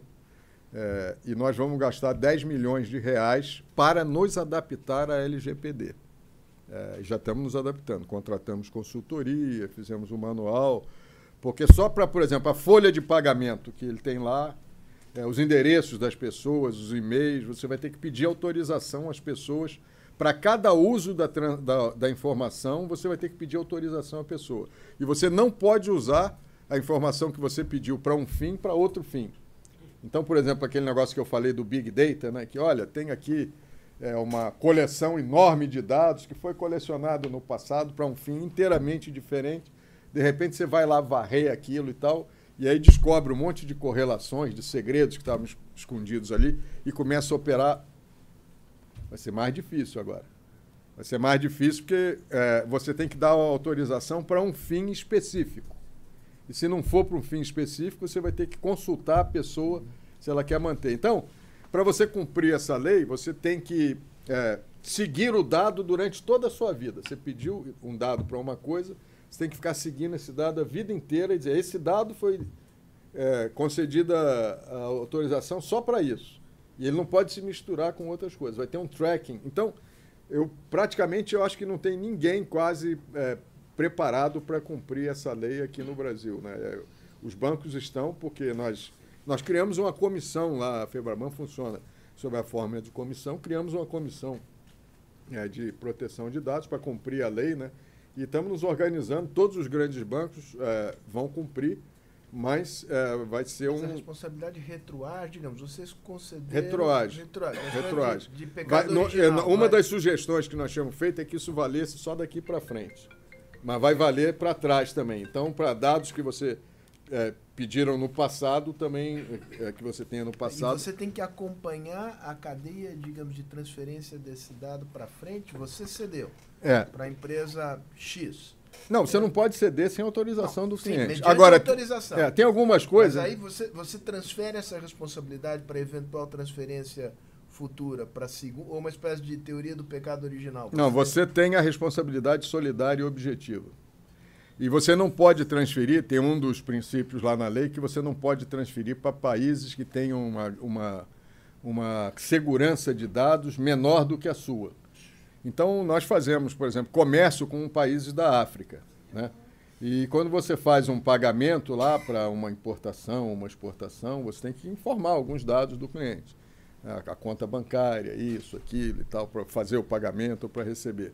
Vai ter que ter uma autorização especial para fazer isso, né? senão você não pode. E aquele dado, o cara tem que. É, vai ser bastante difícil o cumprimento. A agência que vai gerir isso ainda não foi criada, é, não há nenhuma outra regulamentação, só a lei. Nós estamos tentando nos adaptar, mas é, é, eu acho que vai ser um tema grande. Criação também de cargo de chief, chief protector. Hein? Criação de um cargo. É, Chief. É, De Chief Protector. é. Isso é uma ironia ou é uma informação? Informação. Ah, digamos, no- na empresa. É, né? Ah, é. sim, não, sim. Criou-se uma nova, criou-se uma nova profissão. Vai haver uma litigância muito grande, porque é aquilo que eu já falei, né? Então vai haver uma litigância muito grande a respeito desse. Você está cumprindo, não está cumprindo. É, você tirar a fotografia de uma pessoa, por exemplo, que entra num shopping, já, já teve problemas assim aqui, né? Já foi reportado, já foi re- reportado na, na, na imprensa isso. Então, deixa eu passar aqui, fim das agências e o problema dos empregos. É lógico que nós estamos muito preocupados com isso, é, e isso não é um problema só do setor bancário. Né? É, o setor bancário é, é o setor que tem o melhor track record de negociação coletiva com os empregados no Brasil. Então, nós temos 450 mil bancários no Brasil, Desses 450 mil bancários, cerca de 50% são sindicalizados, e há 30 anos nós temos uma convenção coletiva de trabalho que abarca todos os bancários e todos os bancos nacional, que é negociada pela Febraban, em nome dos bancos. E nós negociamos com 258 sindicatos no Brasil inteiro que, é, que é, são vinculadas a todas as oito centrais sindicais que funcionam aqui. É um sistema complexo, tem dado bons resultados. É, a nossa convenção é um livro desse tamanho, o, o salário médio, a remuneração média dos bancários é R$ 7.100, é, é, três vezes mais a remuneração média do brasileiro, que é dois mil e poucos reais. É, tem participação nos lucros, tem tudo que você imaginar de direitos sociais tem lá e de direitos individuais, proteção à relação homoafetiva, tudo está lá escrito é, e a gente funciona bem. E uma preocupação que os bancários sempre têm, e eu, eu sento com os sindicatos nessas negociações, é com a tecnologia e os nossos empregos. E, e o que, que eu digo para eles? Eu digo, olha, essa preocupação que vocês têm, nós também temos. E o nosso negócio? Tem o seu emprego e o nosso negócio. Né? Será que vai acabar? Só tem uma coisa que nós não podemos fazer, porque a história já mostrou que não dá certo no mundo, é resistir à tecnologia. Todo mundo que resistiu à tecnologia perdeu. A Kodak foi a empresa que inventou no mundo a máquina de fotografia digital mas ela era também a empresa que tinha o processamento de filmes. E aí eles pensaram lá, né? Eu vou canibalizar aqui um negócio que eu tenho que é dos filmes? Não. Botou na prateleira a máquina digital e continuou com os filmes. O japonês foi lá, fez a máquina digital, se tornou líder no mundo e a Kodak faliu. Então, tem exemplos seguidos que você não pode resistir à tecnologia. O que, é que você tem que fazer? Né? Você tem que mudar o tipo de emprego e tem que mudar é, a, o treinamento das pessoas. Eu vou propor lá que a gente tenha cursos, é, aliás, já propus, mas ainda está em discussão, que a gente tenha cursos para transformar o caixa num programador eletrônico. Essa é a única solução. Programador de computador. Não tem outra solução. É, porque não, não, não adianta você manter as agências, nós ainda temos é, 21 mil agências. Hoje, só quem vai nas agências são as pessoas mais idosas. É um custo muito grande que a gente tem, né? São lá, são assaltadas, são explodidas e tal. Então, não tem jeito de você resistir a isso. É, não é um problema do Brasil, é um problema do mundo. É, não é um problema do setor bancário, é um problema de todos os setores. A gente não sabe direito como que isso vai evoluir, não sabe como isso vai res ser resolvido, mas uma coisa é certa não dá para resistir, a gente tem que se adaptar. Então, é, assim como os bancos estão fazendo, né, não está sendo fácil para os bancos também enfrentar a competição das fintechs. Né? É, mas as pessoas não querem mais agência. Não vão mais nas agências. Os jovens não sabem o que é isso. Os meus filhos não sabem o que é um cheque. Eu ainda tenho talão de cheque aqui no bolso, mas ele não sabe o que é um cheque. uma relíquia. É uma relíquia. uma relíquia. Então não adianta. Pô. Você tem, tem relógio? Que... Você usa é. relógio também? Uso, porque agora eles dão as mensagens. Pô. O relógio é uma coisa que soube se adaptar. É um exemplo. Eu vejo aqui todos não, os, os WhatsApp. E tal, só aquela não, eu tinha, eu tinha um relógio suíço que eu Sim. ganhei é, do meu pai, que tinha ganho do avô, mas que está em casa, eu nunca mais usei, mas eu ainda uso o relógio porque o relógio é um exemplo desse. Agora o relógio não mostra só os dois ponteiros e que horas são. Ele faz tudo. Às vezes, outro dia eu estava andando, tive uma queda, o cara, você, o relógio diz, você caiu. Vamos, é, você teve uma queda grave, vamos ligar para a emergência. Então, estou falando sério, pô. E ele ria ou não? Não, não, é, aí, aí você tem que dizer, não, eu não caí, eu estou caminhando e não sei o que e tal. Então, o jeito é se adaptar. Muito bom, nós vamos correr para cá na passagem Otávio aqui. Hein? Ah, do Proer. Não, Proer, Proer foi ótimo. Foi não ótimo. Tem, eu não falei nada de Proer. O Proer acabou. No, os bancos não vão dar calote no Banco Central. E o Proer não tem nada a ver com essa discussão aqui. O Proer foi um sistema que foi muito bem feito na época é, de é, evitar que nós tivéssemos uma crise bancária quando acabou a alta inflação no Brasil. É, os bancos eram sócios do imposto inflacionário, é, por isso que tinha esse monte de agências, se desenvolveu aqui no Brasil, é, e alguns bancos foram à falência. E é, o Banco Central existe para não deixar a população ter prejuízo quando o banco vai à falência. Então criou o PROER, E no PROER ele deu financiamento para os bancos que estavam é, mais sólidos comprarem os bancos que estavam é, com dificuldades para não dar prejuízo ao país e à população. E foi um sistema, um projeto muito bem sucedido, mas não, não, não abordei ele aqui na minha apresentação e não tem é, nenhuma relação, a não ser com a parte final, talvez aqui da minha apresentação, que eu perguntei, né? Será que a tecnologia vai resolver todos esses problemas? E aí nós vamos poder abolir Banco Central, abolir emprestador de última instância e tal, e, e aí vai ser um free for all para todos? Seria o ideal, né? Inteligência artificial é, serve tanto para formulação de estratégias, cenários, consulta talvez de é, análises Não, não, não, não, deixa, deixa, deixa. É, o uso da inteligência artificial no- no- nas operações. Como é que o senhor vê isso? É, mi- Vê- minha pergunta você tem é que um ver pouco bem rapidinho isso, que o Otávio É, tava quer dizer, aqui há eu tenho muito duas tempo. perguntas. É, mas- vamos, vamos lá. Então. É, tem um grande banco no Brasil que está utilizando mil pessoas que estavam no atendimento telefônico, no telemarketing, né, para treinar a inteligência artificial.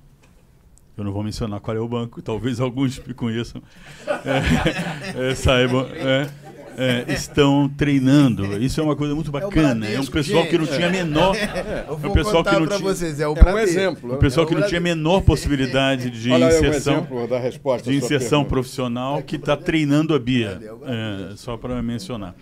É, mas duas, o Sérgio sempre me cobra para ser rápido, então eu vou.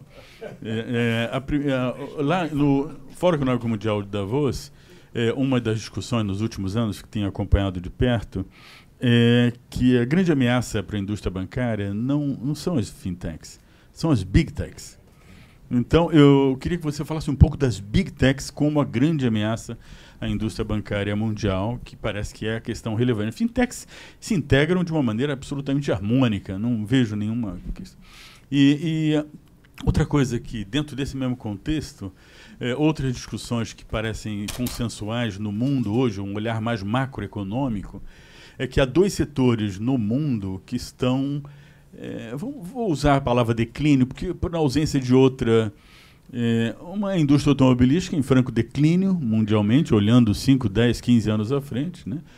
É, e a indústria bancária, indústria bancária, financeira bancária e não bancária.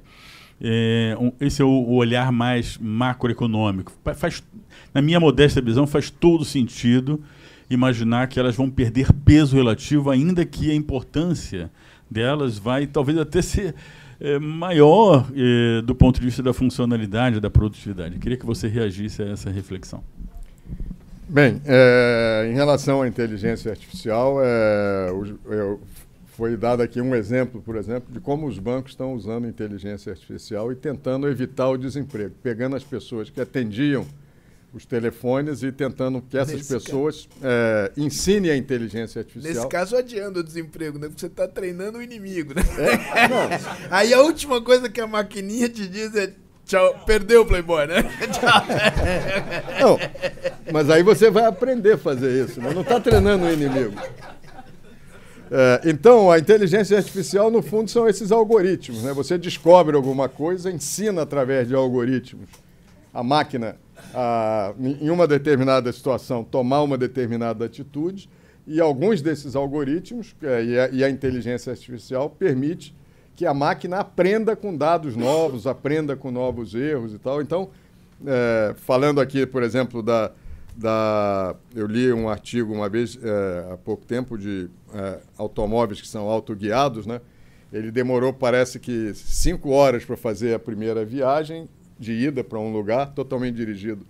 É, é, e o retorno foi muito mais curto, porque ele já tinha aprendido muita coisa na, na viagem. Então, é, eu acho que é de um. Rubinho Barrichello e voltou de Ayrton É, Senna. exatamente. Vai financial advisors. É, talvez vá acabar com os financial advisors. É, eu acho que tudo que. Você tem razão que o risco maior é, da- é das big techs, se elas resolverem entrar, né? mas tudo que eu falei se aplicam a ambas. As fintechs, é verdade, eles, eles vão talvez criar é, bancos, né? ou vão entrar em parceria. Até agora, é, eles é, não quiseram entrar, todas as big techs estão fazendo parceria. Então, nos Estados Unidos, por exemplo, o caminho que as big techs adotaram né, é fazer parceria com o sistema bancário. Aqui no Brasil. É, por- por- porque é, é um, é uma atividade muito difícil de você é, exercer. Todo mundo acha que é muito lucrativo, né? mas o setor bancário, por exemplo, é, aqui no Brasil, de 2005 até o ano passado, ficou entre o quinto e o décimo quinto setor mais lucrativo do Brasil. Nunca foi o primeiro. A imprensa publica que a gente tem lucro de 60 bilhões, né? e todo mundo acha que é muito dinheiro. 60 bilhões realmente é muito dinheiro. Quando você divide pelo capital, a taxa de lucro é 15%. Esse é o retorno é, on equity aqui médio do Brasil, tem sido esse. Então, é, tem é, vários outros setores que é melhor aplicar dinheiro do que aplicar em banco se você estiver visando lucro. Né? Então, as big techs têm a capacidade tecnológica, e têm a capacidade financeira, e têm os clientes para entrar, e são realmente é, uma ameaça é, significativa. Mas o que eu falei da, pra, a respeito das fintechs, eu estava falando fintechs e big techs. Né? Vamos ser que, rapidinho que... aqui, olha. Ah, é, o declínio, né? O declínio foi, é, eu acho que tá, foi a pergunta que eu fiz no final, né? Eu acho que as notícias a, a respeito Passar, da, vou pegar, da morte do setor bancário talvez estejam um pouco exageradas, né? Peso relativo, é. Vai diminuir, vai diminuir. Não é muito, né? A gente sabe que é, os bancos representam 6% do PIB, né? o setor financeiro é 6% do PIB. A indústria automobilística acho que é 10% do PIB. É, talvez eles consigam inventar, é, com essa inteligência artificial, né, veículos que sejam. É, mas está havendo, sejam autodirigíveis, mas está havendo uma mudança muito grande nos hábitos do, dos consumidores. Né? As pessoas não querem mais carro. Eles querem outras, outras formas. Né? Então é, é possível que diminua ainda mais. Vamos lá. Então, Marcelo, Marcelo Ranieri, pegando uma carona no que você comentou de quem quis se opor à tecnologia ficou para trás, eu queria ouvir sua opinião uh, em relação a dois pontos. Um, que o blockchain parece resolver para mim metade, pelo menos, desses problemas levantados. Uh, e outro ponto é o medo e pânico hoje do setor bancário mundial frente a, a iniciativas como Libra, não Libra esterlina, o Libra do Facebook. Uh, e em especial se é um medo de sair da sua zona de conforto. Então você tem o Western Union aí numa transferência bancária cobrando taxas que hoje via cripto você consegue fazer com custo muito menor via blockchain. Uh, ou se também tem uma questão de regulamento de, de certamente criar um, uma mudança abrupta mundialmente em tão pouco tempo. Legal. Você quer. É que se eu abrir para você, eu tenho que abrir para ele lá na ponta também. Você consegue, Murilo, mais, mais, mais duas perguntas rápidas? Tudo bem. é, eu tenho que. É, tá certo. Você tem que estar no aeroporto que horas? É, o voo saiu 1h30, tem que estar lá 10 para Não, não, não, não. Responde essa pergunta e vai embora. É, Posso fazer? Pode. Não, não tá, pode. Tá, pode, pode, deixa agora fazer. Rápido. Tá bom. É, vai perder o voo. Eu queria falar, fazer uma, uma, uma pergunta para ti, Murilo, como que tu vês a questão da que os, eh, eu não sei qual é o melhor termo em português, talvez você possa me ajudar. Fale em alemão. Le level playing field, vamos dizer. A, a, o banco, é, o setor bancário é um setor extremamente regulado, né? e você mostrou que isso é, tem uma, uma, implicação sobre custos enormes. Agora, para os entrantes, né, as, as fintechs e as big techs, eles, é, estão, na, na, digamos, nas, nas franjas ainda do, eles não, eles estão, eles não estão no core do sistema bancário, no, do business bancário, né? É, como é que você vê essa, essa, essa, é, esse desafio de garantir um level playing field okay, é, para todos? É, bom, deixa eu começar lá com a tecnologia, né? É, na verdade, né, os, os bancos não reagiram é, a Libra. Acho que quem reagiu foram os bancos centrais. Talvez você esteja se referindo a Banco Central, né? É, mas os bancos é, não têm essa, essa preocupação competitiva, né? É, eu não sei se realmente o sistema em que a Libra foi apresentada funciona, né? Porque é, eles... É, o, a, o principal problema de todas essas moedas é, eletrônicas é a alta volatilidade, que existe também é, nas moedas oficiais. Nós estamos vendo agora um, um período de grande volatilidade, é, mas tem é, alguém por trás que resiste, tem o poder é, de emitir moeda. Então, a, o que eu, a ideia que eu entendi da Libra é que eles iam ter uma cesta de moedas é, e o preço da Libra ia variar de acordo com essa cesta de moedas. Né? Mas eles, te, quando houvesse uma variação assim muito abrupta e subisse muito, da onde que eles iam tirar o dinheiro para garantir isso? Eles iam emitir mais libras? É, eu acho que esse é que é o problema fundamental. Né? Nenhuma dessas moedas elas são realmente não cumprem o papel da moeda, porque a moeda ela tem três funções: é ser uma unidade de conta no qual você possa botar os seus preços. O meu o pão vale cinco cruzados, cruzeiros, ou reais, né? ou libras. ou, o Murilo é ou, antigo mesmo. É, ou, é, ou bloco. Ou, ou é, é, uma dessas criptomoedas. Aí o preço varia daquilo, vai mudar o preço do pão naquele dia? Né? Então é uma unidade de conta que você faz os contratos naquela moeda, que estabelece seus preços naquela moeda. É, essas moedas não, não, não preenchem essa, quali essa qualidade. A mesma coisa para transações. E reserva de valor, a mesma coisa. Então, elas não são moedas, elas são ativos financeiros de alto risco. E eu acho que isso é que preocupou o Banco Central uma coisa que é um ativo financeiro e não é moeda, ser vendido como moeda para a população como um todo. Né? Bom, eu tenho que ir embora, porque agradeço muito o convite aqui. E da é... sua pergunta do... Ah, do Arno. Eu, deixa eu. Qual era você mesmo? Que... Pera, eu levo Murilo, você quer que já chame um táxi aqui? Não, não, meu carro está ah, aqui você... na frente. Ah, tá bom. Aliás, na frente não, porque é impossível chegar um é, carro eu aqui. Eu queria reduzir os custos é. da Febraban. Ô, Arno, depois eu, te, eu vou telefonar para você para falar, que senão eu vou perder meu avião.